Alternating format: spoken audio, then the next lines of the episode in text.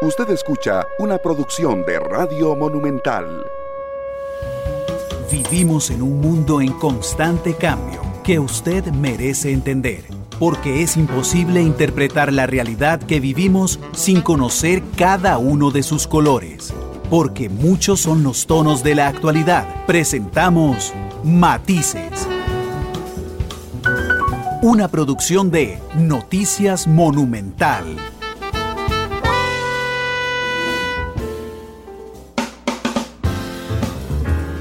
Monumental. La radio de Costa Rica, 2 de la tarde con 7 minutos. ¿Qué tal? Muy buenas tardes. Bienvenidos a Matices. Yo soy Randall Rivera y les agradezco enormemente que nos acompañen hoy, segundo día hábil de la semana, eh, en horario tradicional de 2 a 3 de la tarde. Así es que les agradezco muchísimo que nos acompañen en radio Monumental 93.5 a través del Facebook de Noticia Monumental, donde históricamente hemos acostumbrado a transmitir en Canal 2, donde transmitimos esta noche, y en los servicios de podcast en Spotify, en Google Podcast y en Apple Podcast. Eh, las noticias durante los últimos años, durante las últimas semanas, han sido las lluvias y las lluvias y las lluvias y las lluvias. Ayer llovió tres horas en el sector de Garavito, en Jacó, en el cantón de Garavito. Oigan, eso se llenó impresionante. Dice la gente de los centros comerciales que en cinco minutos podría ser una exageración, podrían ser 10 minutos, la gente tenía el agua realmente hasta la cintura.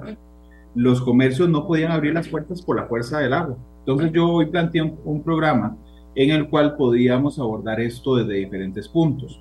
Le pedí a Ladio Solano, que es el jefe de, de pronóstico del Instituto Meteorológico Nacional, que nos acompañara, y al coordinador de la Comisión Local de Emergencias de la Municipalidad de Garavito, para que nos cuente por qué se da esto. Y antes de que usted diga, voy a quitar matices porque no tiene nada que ver conmigo lo que pasa en Garavito, la gente en Garavito antes pensaba que no tenía nada que ver con ella lo que pasaba en otras zonas del país que se inundaban frecuentemente. Así es que le agradezco a Eladio que nos acompañe primero esta tarde. Eh, así es que Eladio, bienvenido, ¿qué tal? Hola, Randa, ¿todo bien? Un saludo a usted y esperando que, podamos colaborar en lo que, lo que se requiera. Muchas gracias, Eladio, por estar con nosotros. Eh, Verás que a mí me llama tremendamente la atención, lo hablaba con líderes y el otro día, el, jefe de prevención de la Comisión Nacional de Emergencias, cómo hoy las emergencias tienen características muy fuertes en relación con el pasado, son más intensas, o sea, tienen efectos más intensos, entonces no sale más caro porque generan más daños. La otra es que son consecutivas, o sea que hay lluvia inundaciones sobre donde ya hubo lluvia, entonces los suelos están saturados y eso nos hace muy vulnerables. Eh, y tercero, que la mancha urbana, los lugares donde vivimos, se está haciendo más amplia. Pero vieras que a mí me tiene realmente impresionado lo que pasó en Jacob. Escuché al periodista Noticiario Pretel que mandamos a Jacob, Alonso Solís, decir que lo que ocurrió fue una vaguada y yo no entiendo, no entendía ese término. ¿Me puedes decir qué pasó en Jacob que en tres horas se inundó todo? Vamos a ver, eh, eh, te puedo hablar de la lluvia, ¿cierto? Porque Al, final, al, al final eh, el tema de la inundación involucra, ¿verdad? Una serie de factores que... Sí, involucra prevención, saturación de suelos, construcción, entiendo. Ok, pero digamos, el fenómeno que genera las inundaciones, si me lo permitís. Sí, sí, sí, sí, sí. Vamos a ver, el tema de la lluvia básicamente obedece a algo que nosotros decimos, y yo sé que ah, de pronto hay gente que, le molesta escuchar que siempre lo mencionamos o casi siempre lo mencionamos en los pronósticos, en los avisos, pero es lo que tenemos. Si, esto, si estuviéramos en la India, en la etapa de los monzones, posiblemente pasaríamos hablando del monzón, toda la estación lluviosa, pero bueno, ahorita no es el, no es el monzón, ¿verdad? Eh, lo que estamos hablando ahorita es este, eh, justamente la zona de convergencia intertropical, que esa sí la tenemos casi siempre encima del país, y en este caso, eh, pues eh, lo, que, lo que propicia esta, eh, esta condición lluviosa fuerte, extrema, es justamente la presencia, en primer lugar, de la zona de convergencia intertropical, ¿verdad? Y también en este caso de una vaguada en altura, que es lo que, lo que posiblemente le mencionaron a Alonso, que es una terminología que de pronto no usamos mucho, ¿verdad? Pero que técnicamente es, básico, es, es, lo que ocurre, ¿verdad? Tenemos una, una salida, decimos nosotros en la parte alta de la atmósfera, eso lo que hace es, se tiene como un, como un chorro, básicamente, así se le llama también una corriente de viento muy fuerte, ¿verdad? Que lo que hace es, es eh, generarle, y vuelvo a usar otro término técnico, generarle ventilación al cúmulo, ¿verdad? O sea, le, le da, lo fortalece, le da un ambiente, un medio ambiente favorable para que no solamente crezca, sino que persista por, por largo rato. Em, e, este tipo de circunstancias o este tipo de, de, situaciones que estamos observando son muy propias también de, eh, eh, de años en los cuales tenemos el fenómeno, fenómeno de la niña presente.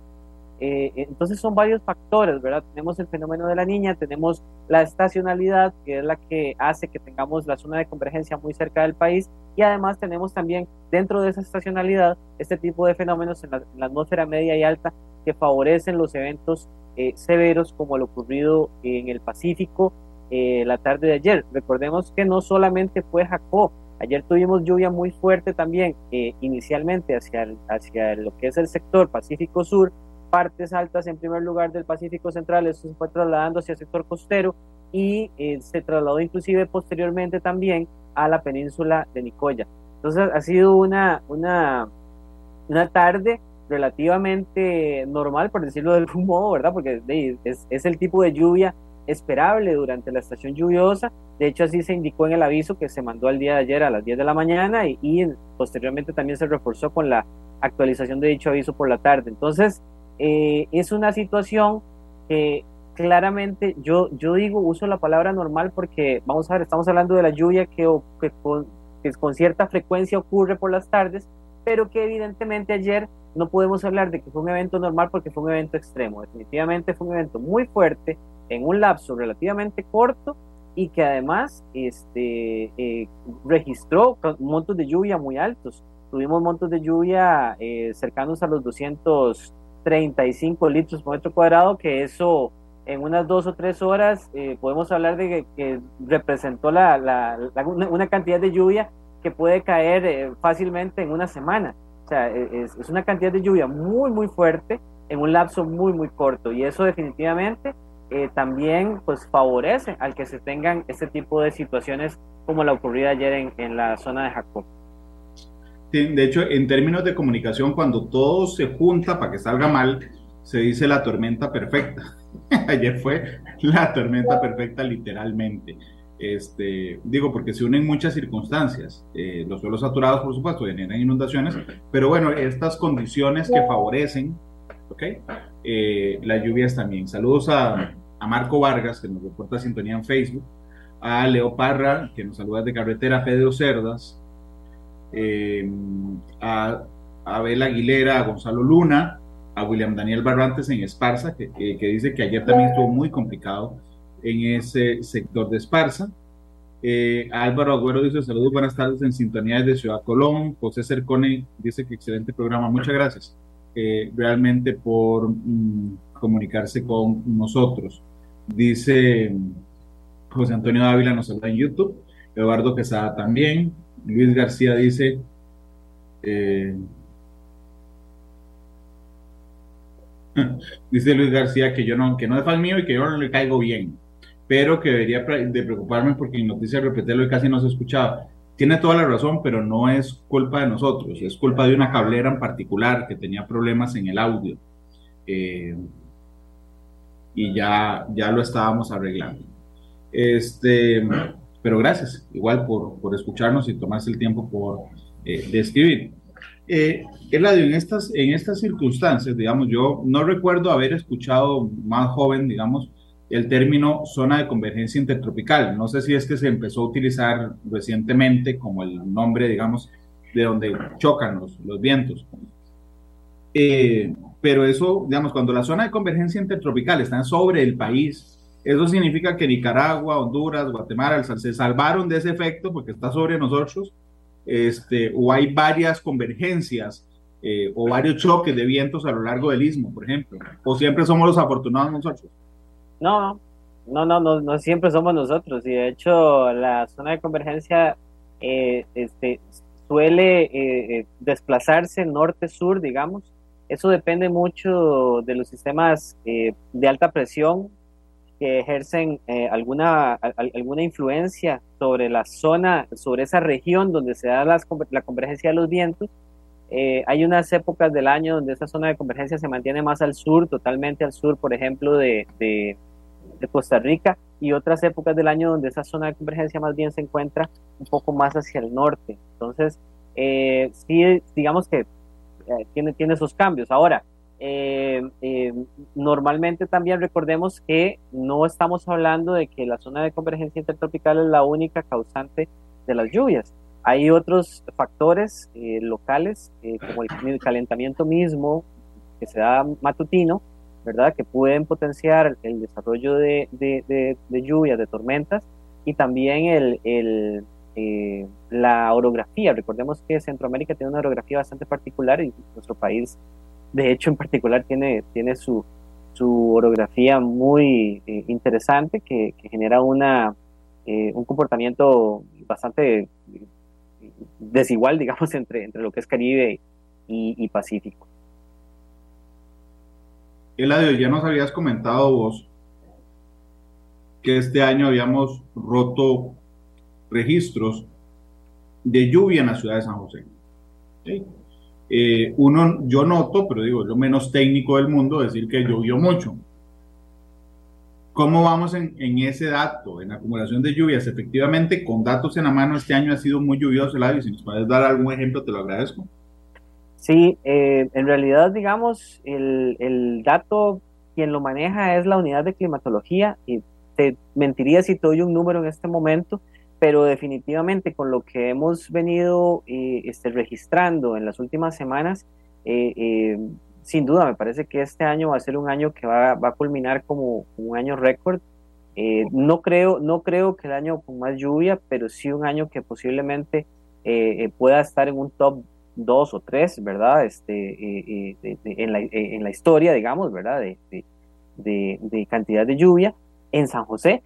Y, en realidad hemos, hemos podido observar también que, que en, otros, en otros lugares, en otros meses, se han venido dando eventos extremos que han sido récords. Entonces, eh, este año en realidad ha sido un año muy rico en ese sentido, eh, eh, desde el punto de vista teórico, desde el punto de vista de, registros, y será un año que nos permitirá a nosotros pues también sacarle mucho, mucho provecho en ese sentido, ¿verdad? Que, que posiblemente hayan algunas publicaciones que, podamos estar compartiendo con la población, con ustedes los medios también, para eh, eh, resaltar eh, este, justamente eso, ¿verdad? Que ha sido un año con un fenómeno de la niña bastante bien establecido, con, condiciones muy lluviosas en el país y que dicho sea de paso, muy interesante también, ¿verdad? A pesar de que la temporada ciclónica no ha sido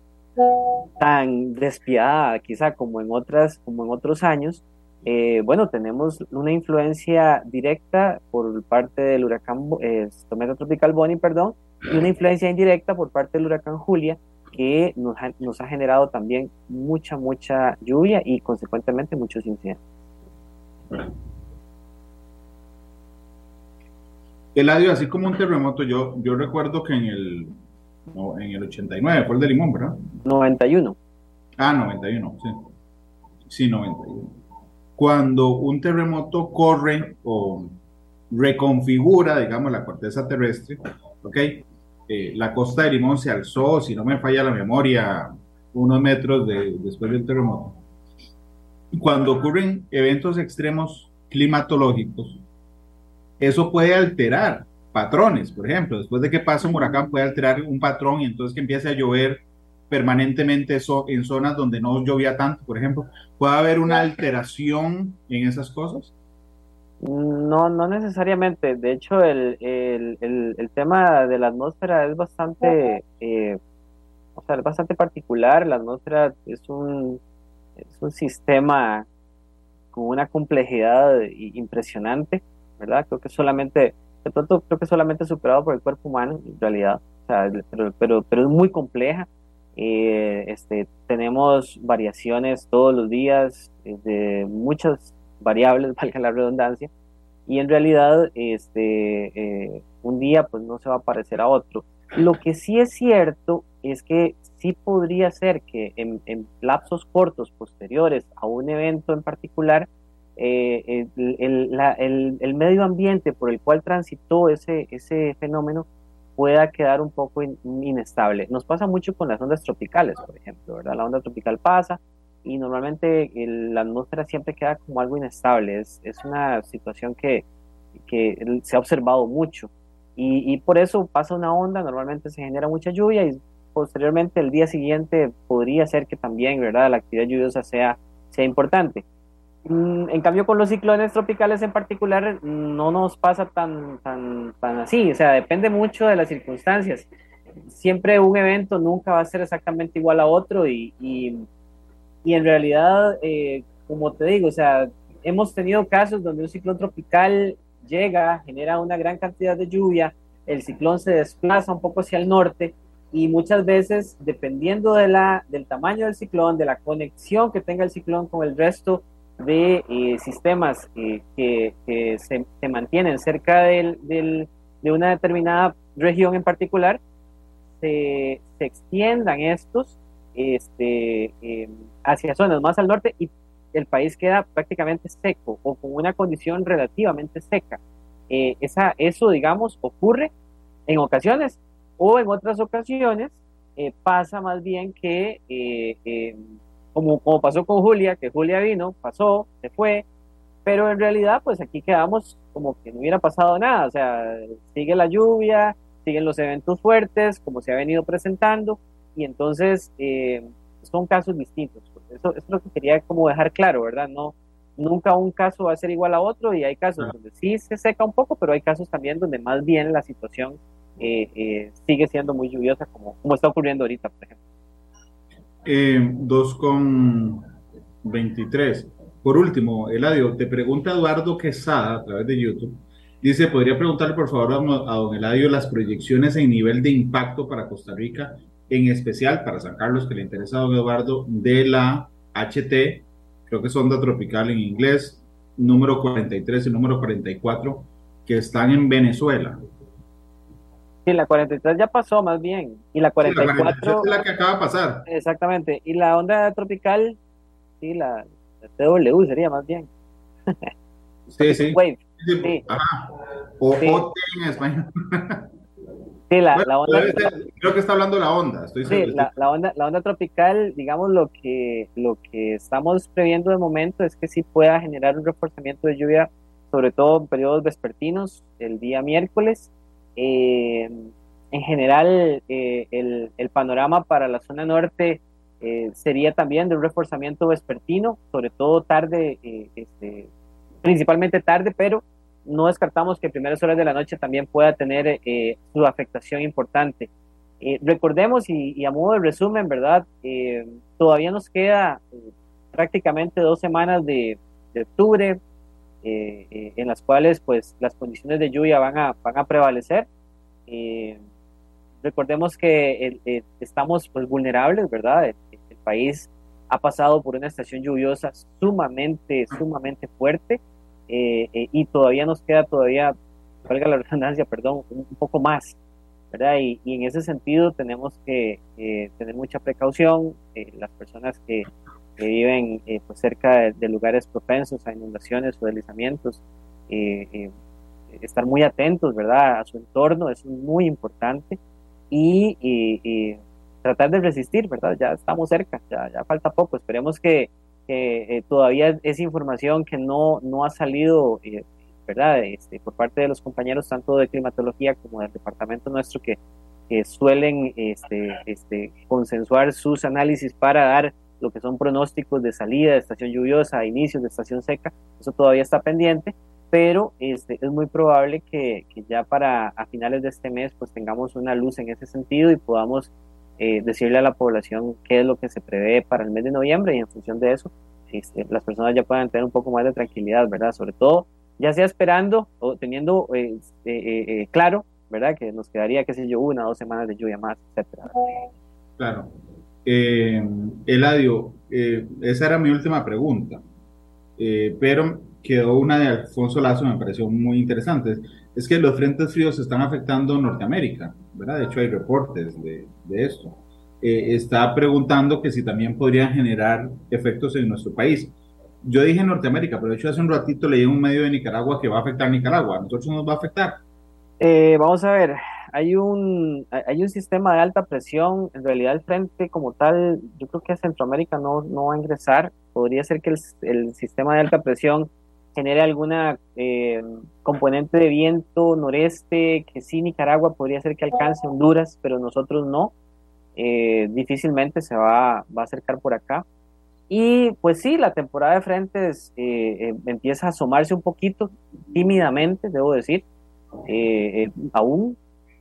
Este, recordemos que la, la incidencia de frentes en realidad lo que hace normalmente en noviembre es interaccionar mucho cuando bajan hacia el sur, es decir, llegan, digamos, cercanos a, Centroamérica, Mar Caribe, muchas veces interaccionan con sistemas de baja presión asociados a la zona de convergencia que en ocasiones pueden terminar como un oto o como cosas parecidas, ¿verdad? No estoy diciendo que eso va a pasar, lo que estoy diciendo es que el hecho de que haya frentes fríos eh, no implica que la situación ya eh, podemos cantar victoria, como dicen, ¿verdad? En realidad es, es más bien un panorama en el cual debemos estar muy precavidos y eh, atentos a la información que el Instituto Meteorológico Nacional podría brindar en ese sentido.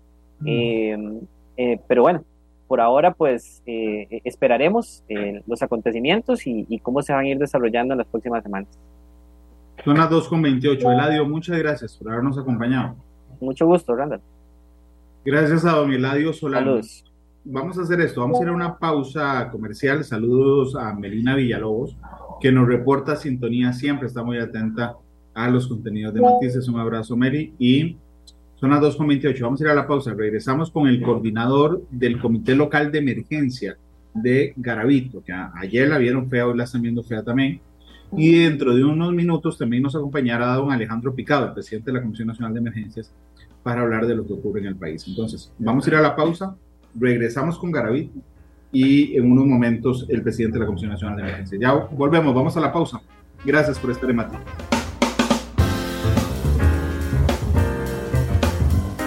Monumental. Con 31, gracias por estar con nosotros. Les contaba que vamos a ir a Garavito. Don José Madrigal es el, es el coordinador del Comité Municipal de Emergencia de Garavito porque realmente ayer todos quedamos impresionados y esta mañana de ver las tomas de lo que estaba pasando ayer en Garavito, donde en serio, en cuestión de tres horas, en tres horas todo se inundó, los comercios no podían abrir las puertas por la presión del agua y realmente tuvieron que correr demasiado. Don José, bienvenido a Matices, ¿cómo le va?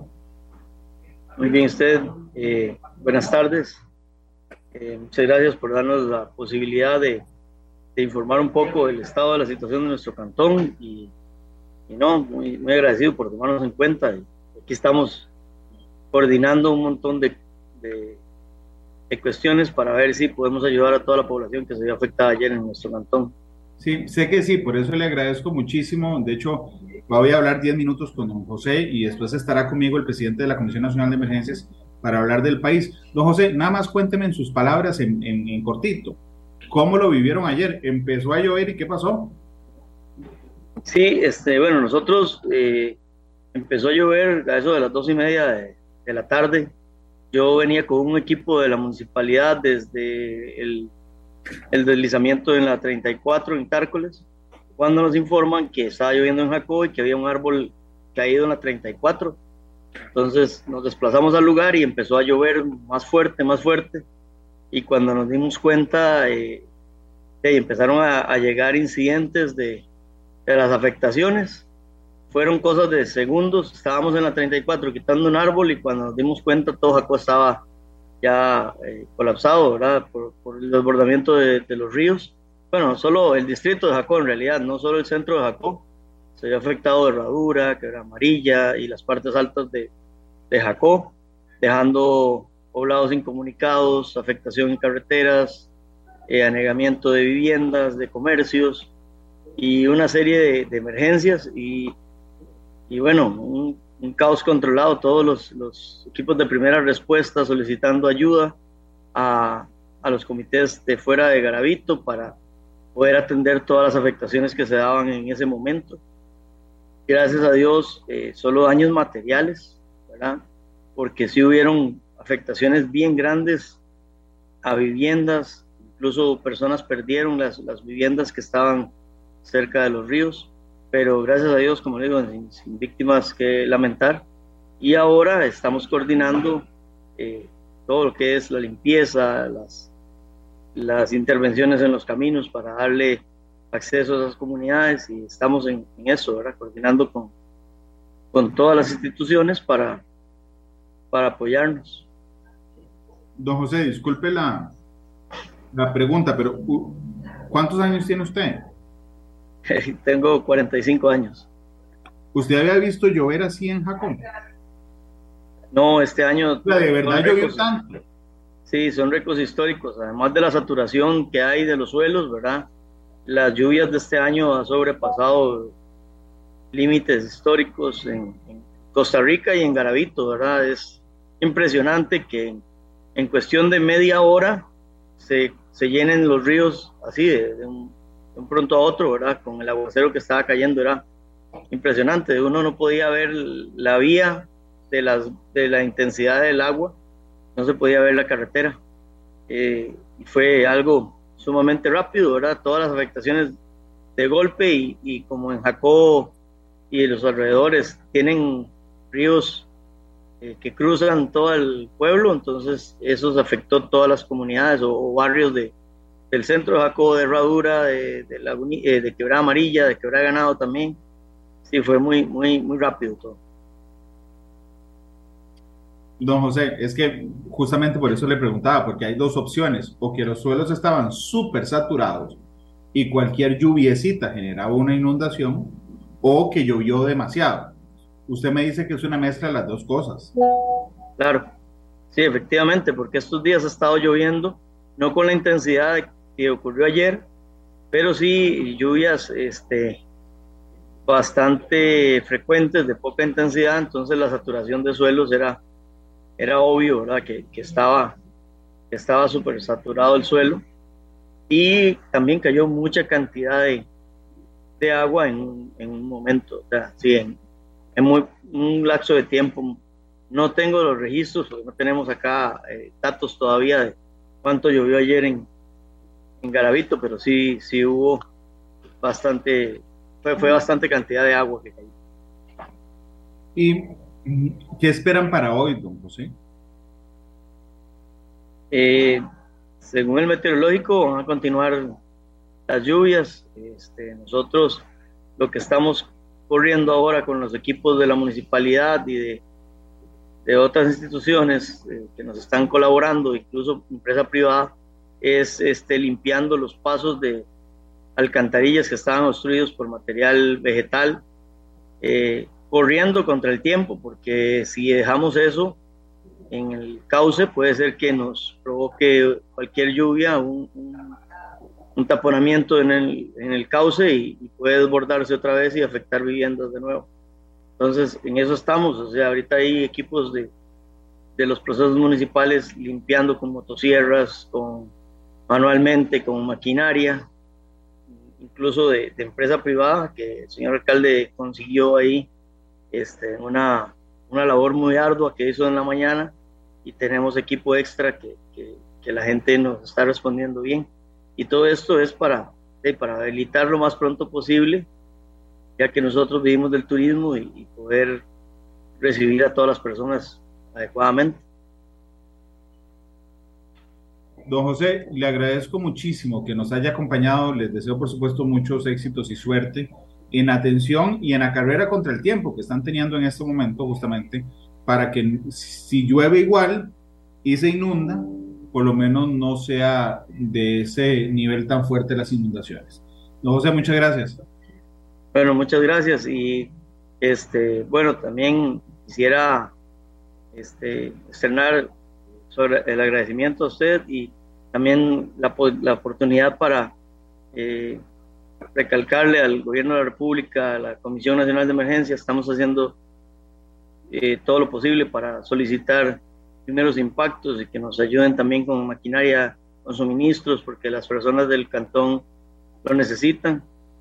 ya se hizo este, las coordinaciones con las instituciones de, de, atención en estos casos, ¿verdad? Hay muchas familias que perdieron todo, que este, necesitan la atención de instituciones como el IMAS, ¿verdad? Tenemos un albergue abierto con 59 personas, alrededor de 15 familias.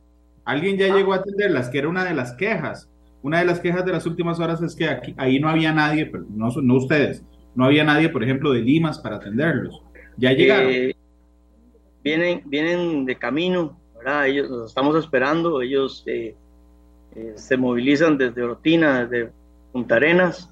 También estamos teniendo trabajos en la vía, en ruta 34, porque el Cerro del Chiquero se vio afectado con deslizamientos y está ahorita cuadrillas del móvil de la municipalidad limpiando, entonces cierran eh, la vía por lapsos de tiempo, entonces eso, eso ha este, atrasado un poco el ingreso a, nuestro cantón y los equipos vienen en camino.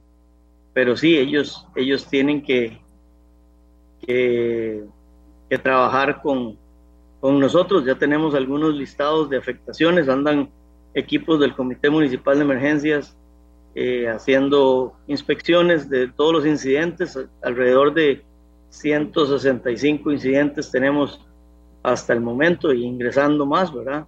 Y entonces eh, equipos institucionales andan realizando las inspecciones, tomando fotografías de las afectaciones y eso nos permite tener eh, más ordenado la información para cuando lleguen los equipos de Limas, ellos puedan intervenir y, ver qué necesidades van a poder atender ellos y cuáles otras no, no las van a hacer de otra forma.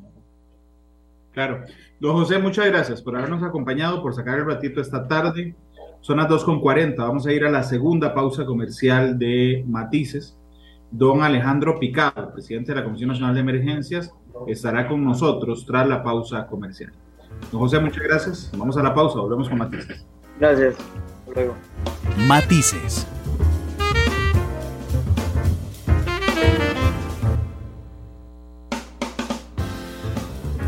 Monumental.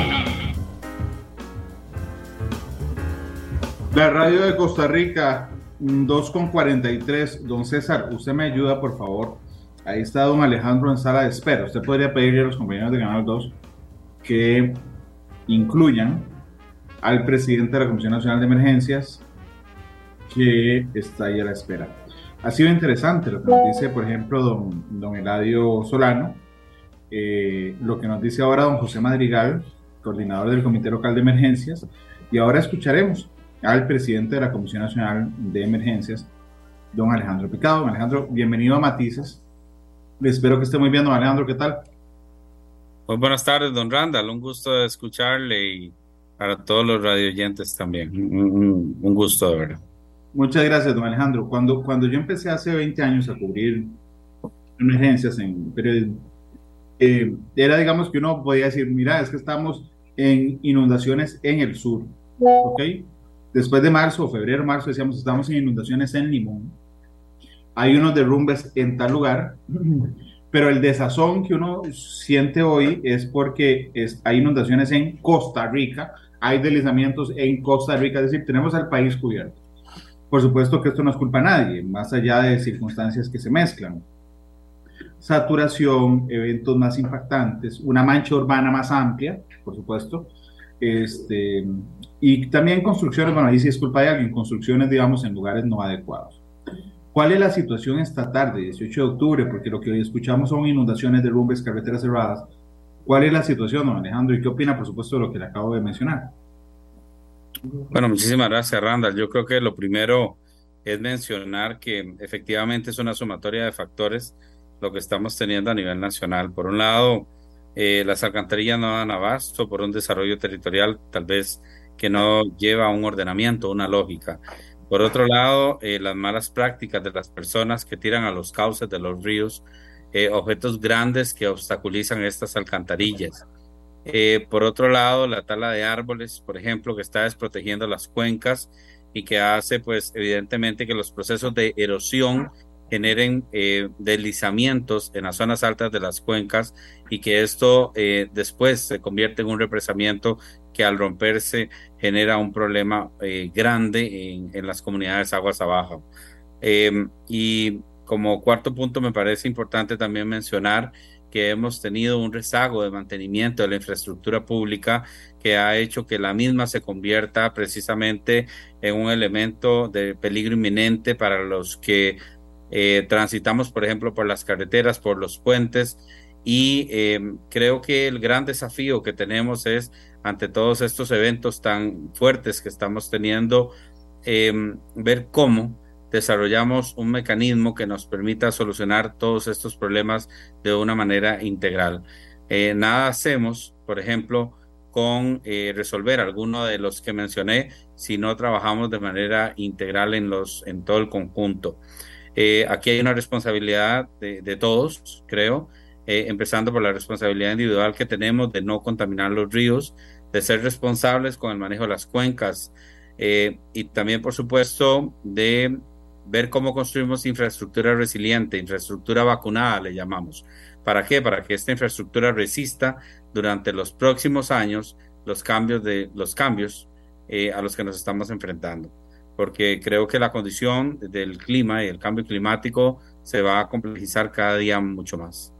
Claro, lo que pasa es que uno puede ver todos los, digamos, todos los aspectos que usted ha llamado la atención los podríamos dividir entre urbano y rural, porque es diferente. Es decir, las inundaciones que se dan en áreas urbanas, que las últimamente la Unión, Desamparados, San José, bueno, tiene varios factores. Uno, este año tenemos el récord de las lluvias en la ciudad de San José, pero digamos, las alcantarillas es urbano, las construcciones son urbanas, la contaminación de ríos es urbano, es decir, tenemos un fuerte problema en las ciudades. Un día esos conversaba con don Líder Esquivel, el jefe de prevención de la Comisión Nacional de Emergencias. Decía yo que, que, y le impresionó la frase, que en Costa Rica existe un amplio desprecio a la cultura de prevención. Eh, digo, ¿qué hacemos en las ciudades? Y nos podemos entrar un momentico en eso, manejando.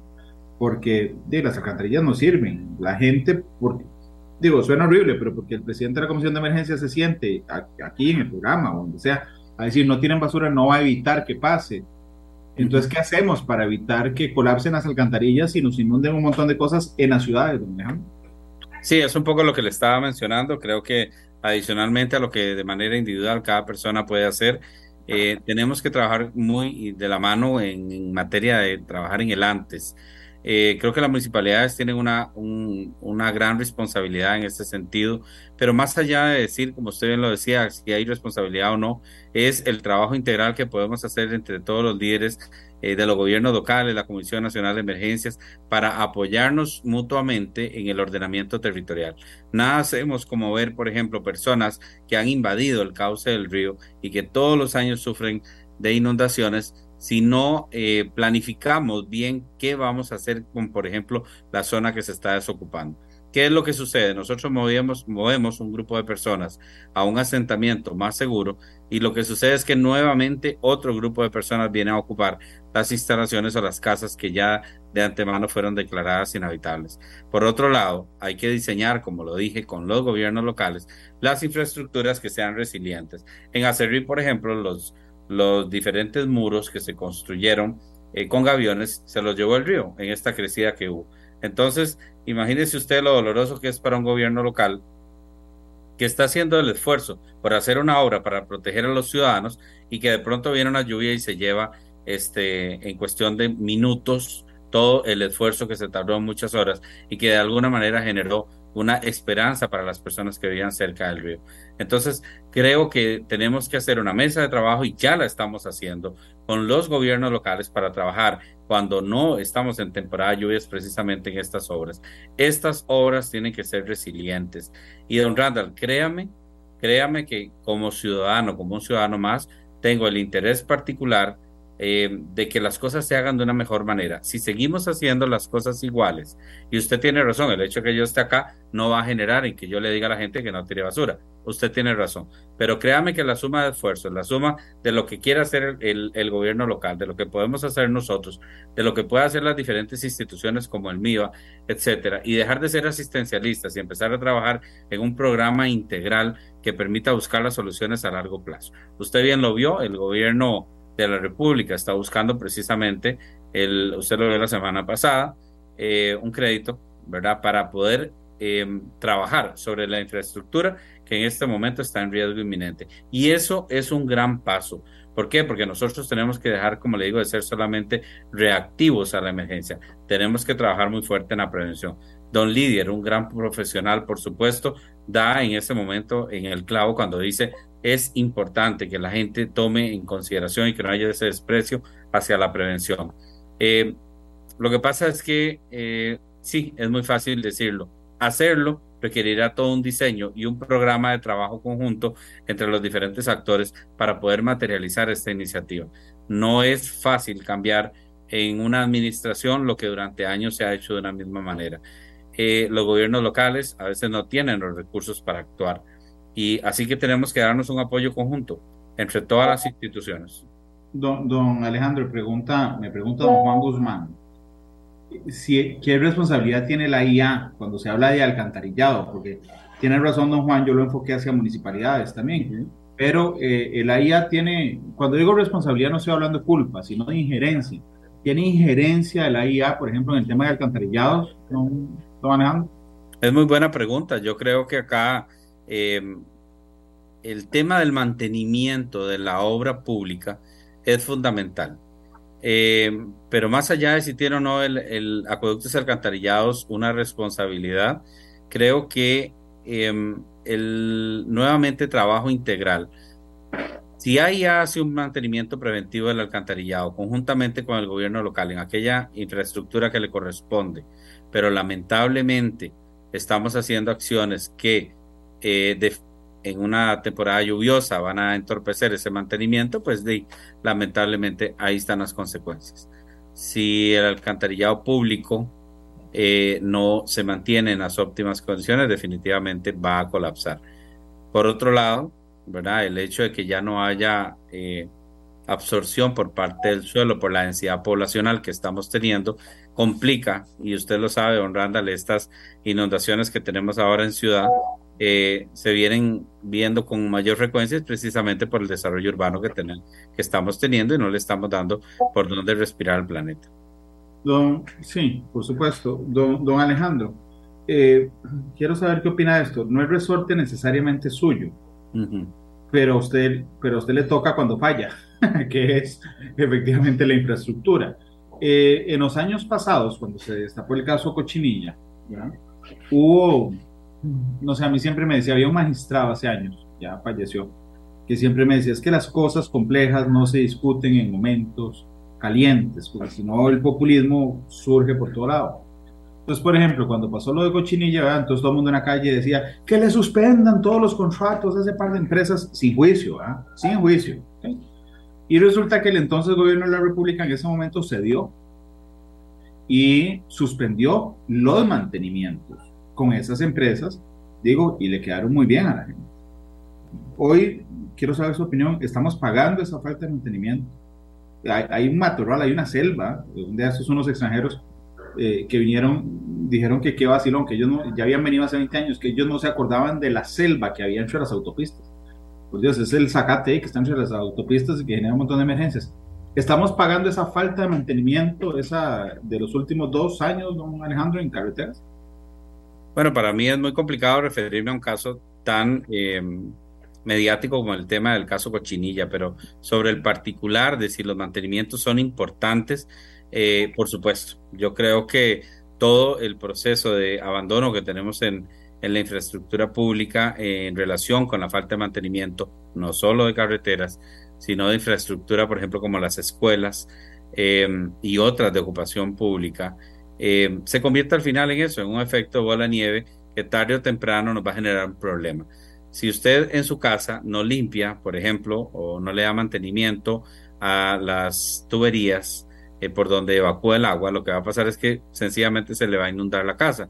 Eh, si no limpia su tanque séptico, si es que no tiene acceso a una red pública, entonces va a tener problemas serios tarde que temprano. Lo mismo funciona entonces con los temas de mantenimiento.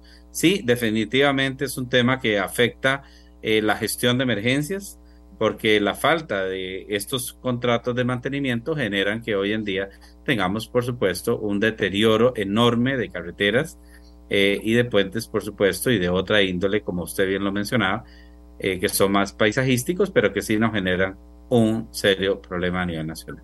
Don Alejandro, pero es que ahí, hay un tema. Si yo tengo una casa, ok, desde hace 30 años o 40 años, y no le limpio las tuberías, hago un montón de cosas, o sea, no le doy mantenimiento, efectivamente se me va a inundar. Pero si en mi casa vivíamos dos personas y ahora viven 30, no me basta con limpiar las cañerías. Tengo que cambiar las cañerías. Correcto. Eh, es el proceso al que, al que nos, es el proceso que no vamos, ¿verdad? Porque seguimos en la misma infraestructura, un montón de cosas que teníamos hace 40 años. En un momento, y esta es la última pregunta, en un momento de, de estrechez fiscal, donde no podemos gastar mucho, estamos enfrentados a esta situación ¿Cómo, cómo hacer? ¿Cómo bailar ese trompo, don Alejandro?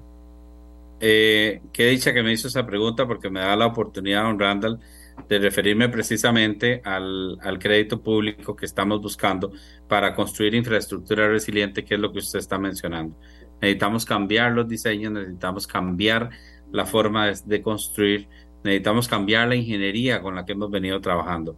Los puentes no pueden ser iguales, los puentes no podemos estarlos eh, perdiendo cada invierno. Eh, no podemos estar poniendo puentes Bailey cada vez que llueve. Necesitamos construir infraestructura que sea capaz de resistir los embates de la naturaleza. Y mucho más todavía importante es unir los esfuerzos con los entes científicos para no construir sobre la vulnerabilidad. Nosotros no podemos darnos el lujo de construir, por ejemplo, como se ha hecho en el pasado, un colegio en una zona que siete años después se terminó inundando hasta el techo. Entonces, em, su ejemplo me parece muy, muy em, claro para los que nos están escuchando.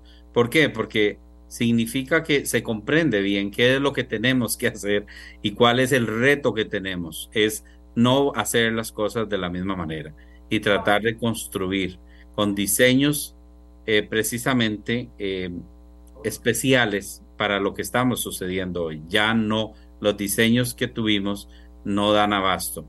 Y ahí surge la gran pregunta, si no es que el alcantarillado ya es insuficiente para todo el crecimiento urbano. Y en la zona rural, ¿qué estamos haciendo mal con los cauces de los ríos para que suceda, por ejemplo, lo que pasó ayer en Jaco? qué fue lo que realmente pasó. Y aquí creo que tenemos una responsabilidad de hacer una biopsia a las, a las emergencias y ver qué fue lo que sucedió. Por ejemplo, en Acerrí detectamos que la deforestación aguas arriba del río Cañas generó un deslizamiento y una de las acciones importantes que se está eh, precisamente promocionando es la reforestación de la cuenca del río Cañas, porque al dejarla sin árboles, se da, se desestabiliza el terreno y se dan los deslizamientos y los taponamientos que termina generando una avalancha eh, em, o una este, cabeza de agua como la, que, como la que están sucediendo normalmente, por ejemplo, en Desamparados, en Jacó, etcétera. Qué interesante ese punto, que haya sido la deforestación la que generó esta situación en Acerrío, Alejandro. Discúlpenme que me detengan eso, pero es que me llamó la atención porque no lo tenía tan claro. Claro, nosotros hicimos un trabajo con nuestros geólogos, eh, precisamente con nuestros drones también, y se pudo detectar eso. Y una de las acciones y de las recomendaciones que se le dio al gobierno local de ACERI es reforestar eh, las, las, partes altas de la cuenca. ¿Por qué? Porque eh, se notó a partir de este estudio que este es uno de los tantos elementos que generaron el problema en el río Cañas y hay castigo para quienes deforestaron. Bueno, esa parte eh, realmente yo no te la puedo contestar en este momento. claro, perdón, perdón le, planteé, le, planteé, mal la pregunta, tal vez, porque no les toca a ustedes eh, castigar. A lo que me refiero es, si la comisión, por ejemplo, le, eh, se vuelve una parte activa de una denuncia penal, ambiental, no sé, por la deforestación. No, creo que, creo que en este caso es el gobierno local, nuevamente, un tema de, de mm, ordenamiento territorial, un tema de jurisprudencia del gobierno local, ¿verdad? Que es el que de alguna manera está dando los permisos. Y por supuesto, como le digo, aquí más allá de buscar culpables, lo que buscamos es sumar esfuerzos. Ahora queremos hacer ese trabajo conjunto con las diferentes municipalidades para poder atender e incluso recomendarles por ejemplo, el tipo de árboles que tienen que sembrar y cosas de ese tipo, nosotros podemos incidir con ellos. Don Alejandro, le agradezco muchísimo estos minutos que sacó para conversar con nosotros. Eh, ha estado muy interesante, don Alejandro, muchas gracias. A usted, don Randall, buenas tardes. Gracias. Gracias, gracias a ustedes que nos acompañaron hoy en Matices. Hicimos un Matices diferente con tres entrevistados esta tarde del Instituto Meteorológico Nacional, la coordinación del Comité Local de Emergencias en Garavito y el presidente de la Comisión Nacional de Emergencias. Yo me comí el tiempo de las zonas 3 y 1, así que no hay canción Este, gracias por estar con nosotros. Mañana nos escuchamos. Hasta luego. Este programa fue una producción de Radio Monumental.